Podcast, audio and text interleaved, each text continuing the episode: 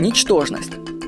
Карлос Кастанеда в книге «Путешествие в Икстлан» писал Пока ты чувствуешь, что наиболее важное и значительное явление в мире – это твоя персона, ты никогда не сможешь по-настоящему ощутить окружающий мир.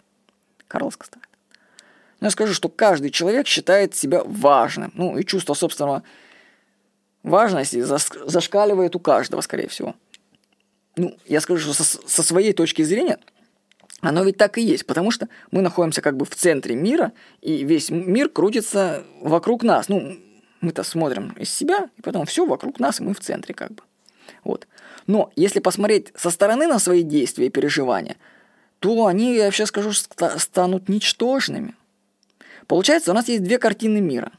В одной человек может считать себя важной персоной изнутри, а во второй – ничтожностью – ну, конечно, мало кто захочет выбрать второй вариант и признать, что он ничтожность.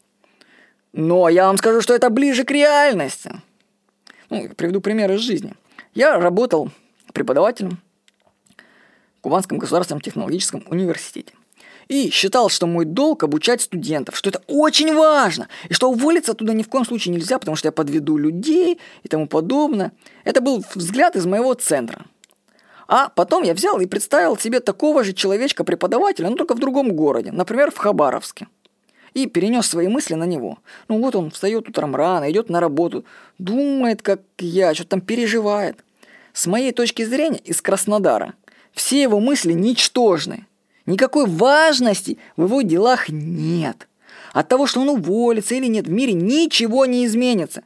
Я скажу, что даже если целый город исчезнет, ничего не изменится. Но я не про Хабаровск конкретно.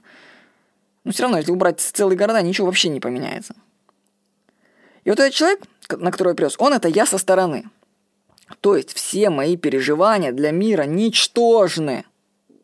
Поэтому, если вы переживаете по какому-либо поводу, представьте человечка где-нибудь далеко от вас с такими же проблемами и посмотрите со стороны. Но скажу, что мечты человека тоже в этом плане ничтожны.